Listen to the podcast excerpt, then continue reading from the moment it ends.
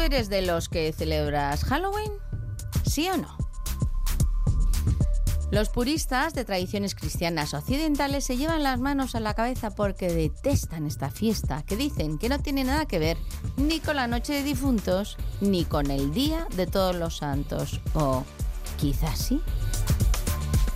Te invito a tener, por tanto, la mente abierta, sentido del humor y recuerda que todo lo que cuento está avalado por investigaciones realizadas por los mejores expertos. Como dice esta sección... Si no me crees, compruébalo. Pero ¿sabías qué significa la palabra Halloween? ¿De dónde proviene esta tradición y por qué la gente se disfraza? ¿Por qué cuando se llama a las puertas te preguntan truco o trato? Que además de calabazas también se usaban otras hortalizas.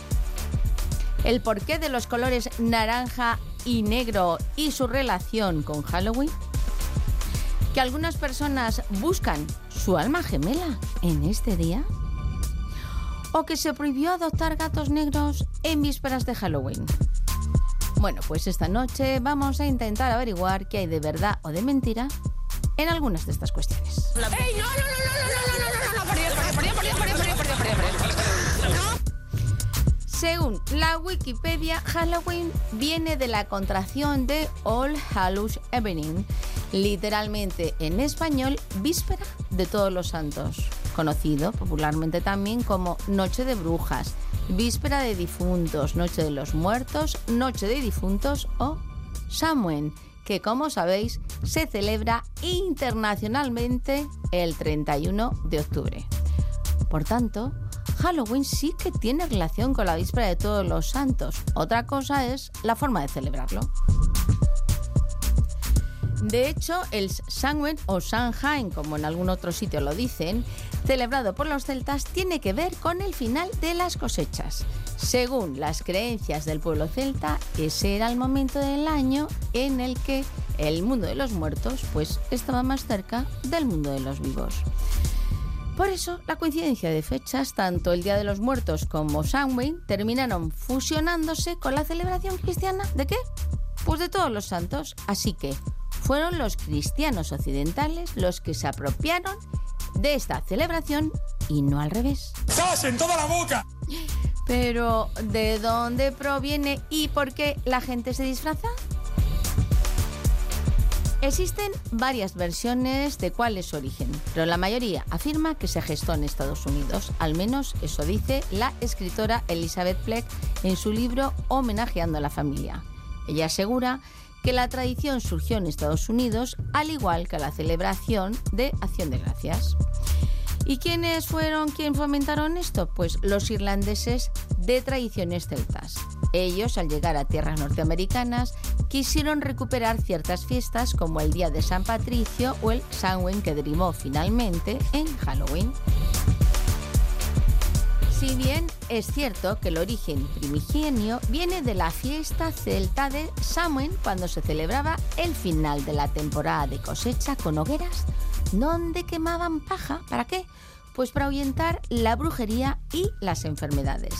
Ese día, además, los vivos también debían protegerse de los espíritus de los muertos. Lo sabía. ¿Y cómo lo hacían? Pues aquí es donde entran en juego los disfraces. Resulta que los celtas no solo estuvieron en Irlanda. Según antiguos registros históricos de la época romana, las tribus celtas, asentadas también en lo que hoy están en Alemania y Francia, pues allí se ponían cabezas y pieles de animales para conectar con los espíritus de los difuntos. En aquella época, las personas también se pintaban la cara de negro.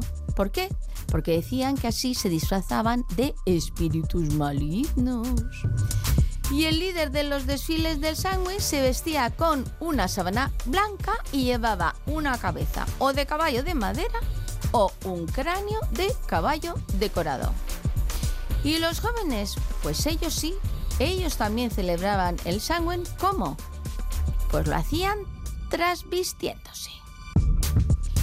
Por tanto, de ahí proviene la tradición de disfrazarse, porque los celtas creían que los fantasmas vagaban por la tierra el 31 de octubre y la manera de confundir a los espíritus malignos era disfrazarse como si fueras uno de ellos y cuanto más real, mejor.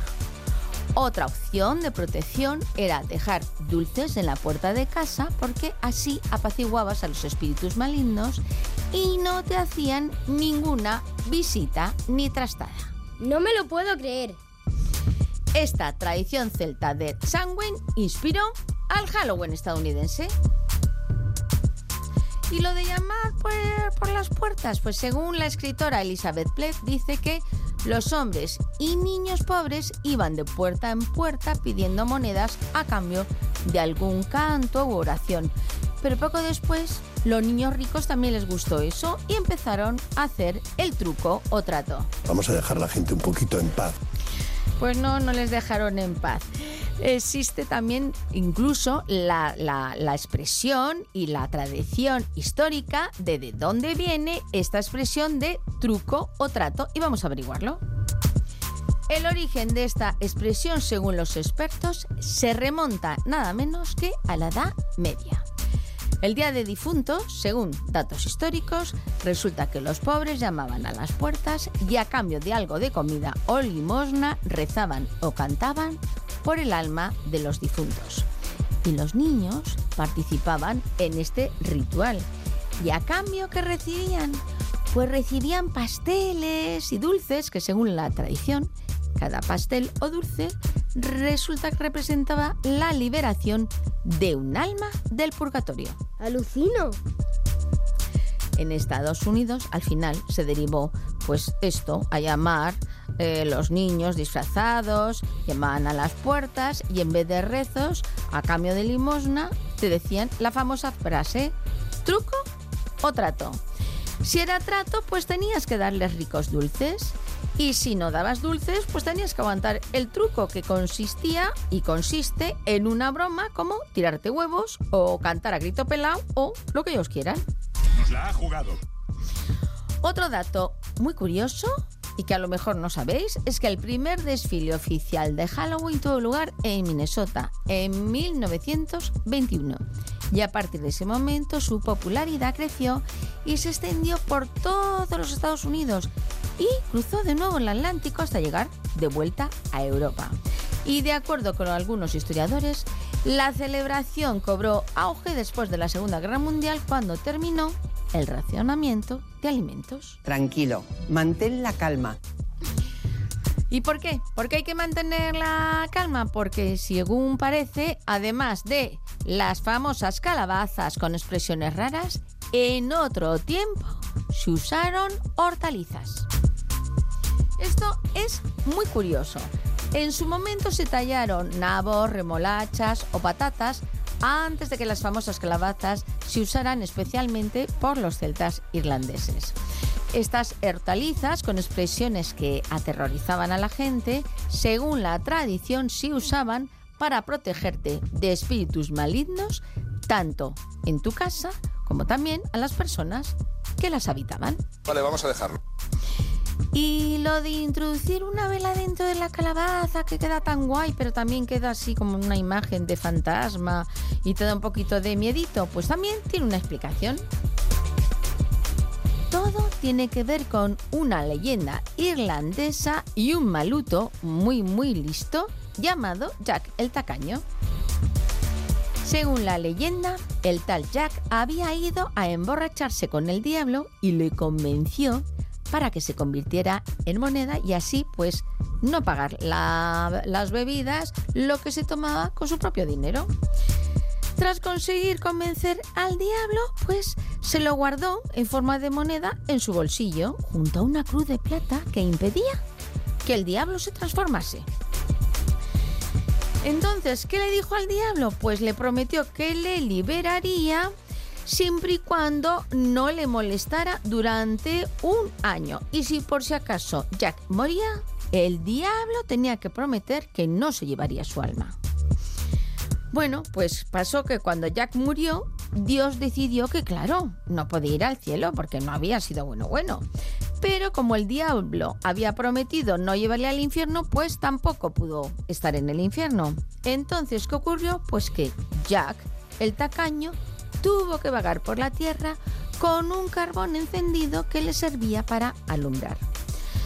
Jack puso el carbón dentro de un nabo a modo de farol y de ese modo se convirtió en la tradición en Jack, el de la linterna. Y basándose en esta historia se empezaron a tallar caras espeluznantes en calabazas, en patatas, pero al final se ha quedado la calabaza.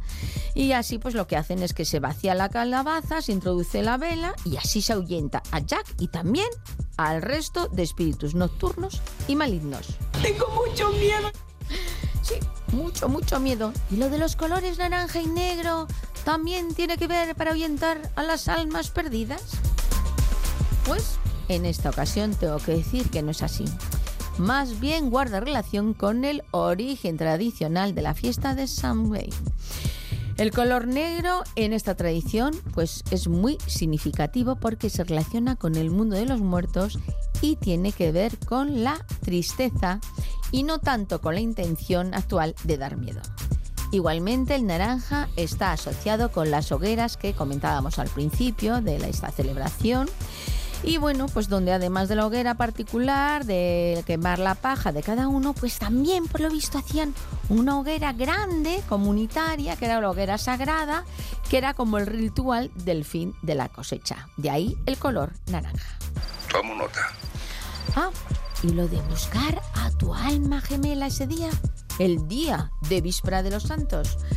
Pues un día un poco rarito, ¿verdad? Bueno, pues resulta que, que, sí, que es cierto, que con motivo de esta festividad, pues en la época antigua, los chicos y chicas se juntaban y entonces aprovechaban para realizar ciertos juegos de adivinación preguntando si iban a encontrar a su alma gemela. Aquella tradición se recuperó en Estados Unidos, como lo recoge la enciclopedia Oxford de comida y bebida en Estados Unidos, donde hacían estos juegos para predecir su futuro amoroso. ¿Y sabéis lo más divertido? Pues que esa noche se conocía también como la noche del repollo. ¿Y por qué? Preguntaréis. Pues al parecer las chicas usaban el tallo de un repollo para predecir cómo serían sus futuros maridos. Eso sí, no sabemos si esas predicciones salieron bien o no.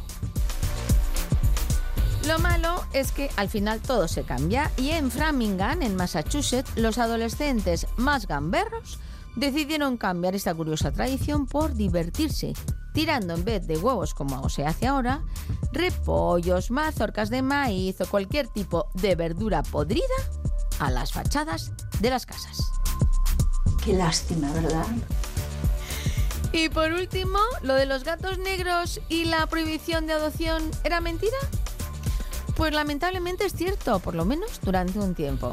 El problema era que algunos indeseables en vísperas de Halloween adoptaban gatos negros que los pobrecitos hacían rituales con ellos y salían muy mal parados.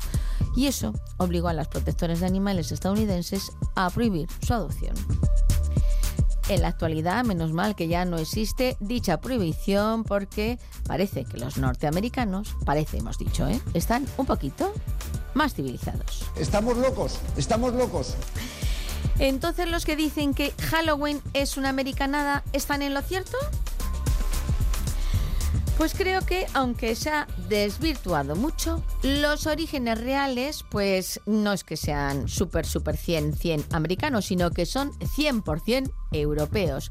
Y Halloween, por tanto, proviene de rituales ancestrales en el día que el mundo de los vivos se conectaba con el mundo de los muertos. Me encanta. Y con mucho cariño, desde la Rosa de los Vientos os deseamos que todos los que quieran celebrar Halloween lo disfruten muchísimo, pero eso sí, sin fastidiar al prójimo. E igualmente, a los más religiosos también les deseamos que puedan celebrar su víspera de difuntos y también lo pasen genial el día de todos los santos. Y, ya sabes, si tienes dudas, de todo lo que te acabo de contar, como te digo siempre. Si no me crees, compruébalo. Y nos despedimos con el espíritu más sabio que podríamos tener para este día. nuestro gurú científico, Albert Einstein. Cuando te mueres, no sabes que estás muerto. No sufres por ello, pero es duro para el resto. Lo mismo pasa cuando eres imbécil.